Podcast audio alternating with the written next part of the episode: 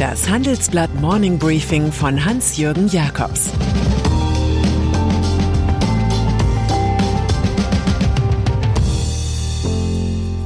Guten Morgen allerseits. Heute ist Mittwoch, der 5. Mai, und das sind heute unsere Themen. Janet Yellen spricht von höherem Zins. Das unheimliche Rennen nach Chips. Olaf Scholz will Innovator sein. Nach einer kurzen Unterbrechung geht es gleich weiter. Bleiben Sie dran.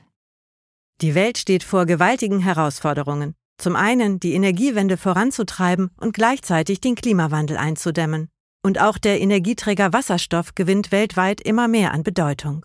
Doch wie geht es weiter? Erfahren Sie mehr auf dem Handelsblatt Wasserstoffgipfel 2024 am 12. und 13. Juni in Essen. Infos unter handelsblatt-wasserstoffgipfel.de. Mit dem Vorteilscode Wasserstoff 2024 erhalten Sie einen Rabatt von 15% auf die Tickets. Finanzwelt. Wer eine Notenbank leitet, muss Kontrolle über jeden geäußerten Halbsatz haben.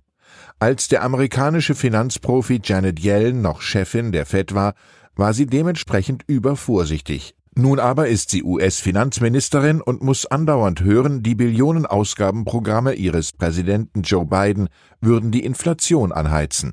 Gestern Abend hat sich Yellen dann auf einer Online-Veranstaltung des Magazins The Atlantic durchaus drastisch geäußert. Es könnte sein, dass die Zinsen etwas ansteigen müssen, um sicherzustellen, dass unsere Wirtschaft nicht überhitzt. Das ist ein Satz wie ein Hammer. Hochdotierte Tech-Aktien wie Apple rutschten prompt ab, Investoren bevorzugten auf einmal defensivere Titel. Später auf einer Veranstaltung des Wall Street Journal versuchte Yellen ihre Spruchweisheit wieder einzufangen, als sie sagte, Zinserhöhungen seien nicht etwas, was sie vorhersage oder empfehle. So viel Rabulistik bringt uns zur Erkenntnis von Jean Paul, dass die schlimmsten Fehler gemacht werden in der Absicht, einen begangenen Fehler wieder gut zu machen.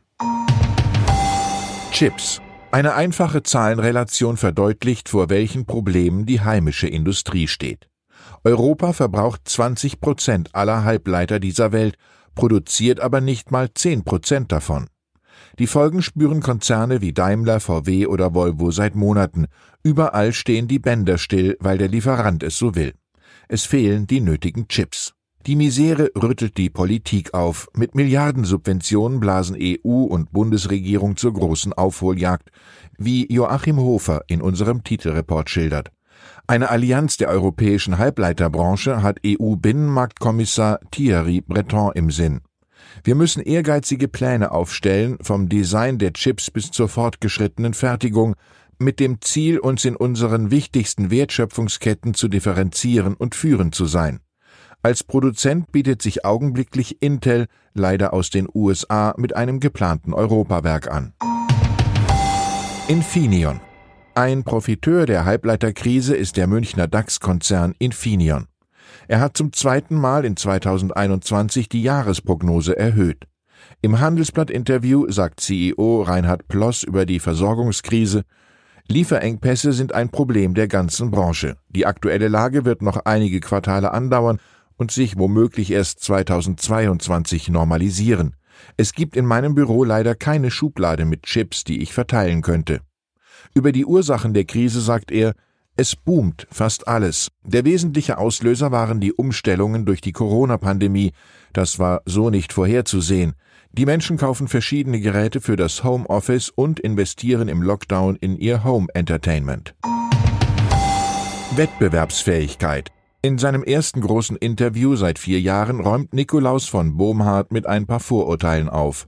So hält der Aufsichtsratschef von Munich Re die Bundesrepublik vor allem in der Forschung für wettbewerbsfähiger, als es die Öffentlichkeit derzeit wahrnimmt. Auch bei den Ausgründungen an Universitäten habe sich viel getan. Der 64-Jährige findet insgesamt, Europa solle sich besser abstimmen, etwa bei Hochleistungsprodukten wie Quantencomputern. Zudem orientiert sich Bohmhardt an den USA und Israel und findet, es solle kein Tabu sein, das Militär stärker als Auftraggeber für Forschungsprojekte einzubinden, etwa bei Projekten der Digitalisierung und künstlichen Intelligenz. Historisch bedingt sei das Thema in Deutschland schwierig, so Bohmhardt, der vermutlich kriegsverlängernde Forschungsarbeiten von Wernher von Braun und Co. im Sinn hat. Aber ich denke, wir sind jetzt alle alt genug, um an dieser Stelle etwas mutiger zu werden. Ganz mutige würden an dieser Stelle Che Guevara zitieren. Seien wir realistisch, versuchen wir das Unmögliche. Wahlkampf. Im verschärften Wahlkampfmodus befindet sich bereits SPD-Kanzlerkandidat Olaf Scholz. Er kündigt im Handelsblatt eine Investitionsoffensive an, die nötige Modernisierung des Landes mache er zur persönlichen Mission. CDU und CSU hätten in der Steuerung der Ministerressorts für Infrastruktur versagt, geißelt er den Koalitionspartner. Das darf aber nicht so bleiben, deshalb muss sich die Union in der Opposition mal regenerieren. Das ist einigermaßen lustig, da für gewöhnlich eine solche Regeneration eher den Sozialdemokraten empfohlen wird, selbst wenn Ex-Parteichef Franz Müntefering beschieden hat, Opposition ist Mist. Scholz kündigt zudem an, die Wirtschaftshilfen für Firmen und die Regeln zur Kurzarbeit noch einmal verlängern zu wollen. Innovation. Über das Phänomen der Innovation macht sich die Naturwissenschaftlerin Simone Bagel-Tra im Handelsblatt Gastkommentar Gedanken. Sie seien mehr als nur ein Treiber von Wohlstand, Beschäftigung und volkswirtschaftlicher Wertschöpfung, sondern wichtig für Gesellschaft, Wirtschaft und nachhaltiges Wachstum, so die Aufsichtsratschefin von Henkel. Nur so sein nachhaltiger Konsum und Schutz der Umwelt zu ermöglichen. Ihre Schlussfolgerung, besonders in Deutschland, wo Wissen eine ganz wesentliche Ressource ist, muss viel stärker in die Bildung investiert werden. Die Forscher in den Firmen seien ein wesentlicher Teil der Lösung. Und dann zitiert Bagel-Tra noch Albert Einstein. Eine wirklich gute Idee erkennt man daran, dass ihre Verwirklichung von vornherein ausgeschlossen erschien. Handelsblatt Unsere Innovation Week zum 75. Geburtstag des Handelsblatts bringt in den nächsten Tagen noch einmal etliche Highlights. So können Sie am morgigen Donnerstag dabei sein, wenn Chefredakteur Sebastian Mattes für seinen Podcast Handelsblatt Disrupt den VW-Chef Herbert Dies live interviewt.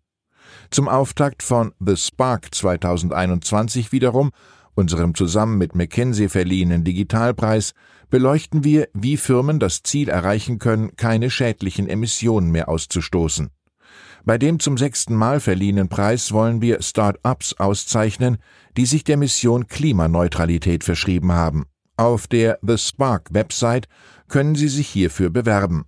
Am Freitag treten schließlich Trumpflenkerin Nicola Leibinger-Kammüller, Adidas CEO Kaspar Rohrstedt und Christian Miele, Chef des deutschen Start-up-Bundesverbands beim Innovation Summit auf.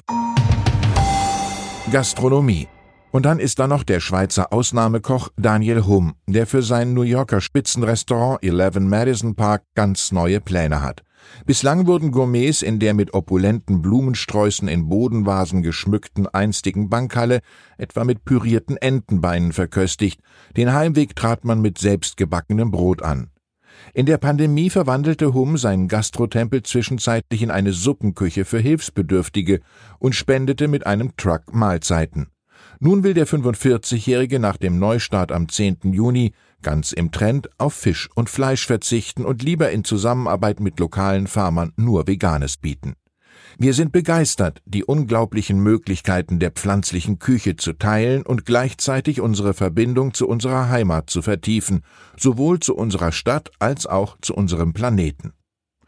Ich wünsche Ihnen einen anregenden Tag. Es grüßt Sie herzlich Ihr Hans-Jürgen Jakobs. Das war das Handelsblatt Morning Briefing von Hans-Jürgen Jakobs, gesprochen von Peter Hofmann. Fintech, Banken und Festival gehen nicht zusammen? Geht doch, und zwar in Berlin. Am 24. und 25. April 2024 öffnet die Messe Berlin ihre Türen für die FIBE, das neue Fintech-Festival Europas. Die FIBE richtet sich an das gesamte Fintech-Ökosystem, vom Startup über Investoren und klassische Banken bis hin zur Politik. Das Event möchte das gesamte Ökosystem zusammenbringen und eine Plattform zum Austausch bieten. Seien Sie dabei und sichern Sie sich jetzt mit dem Code FIBE-Podcast 35% Rabatt auf Ihr Ticket. Weitere Informationen finden Sie unter fibe-berlin.com.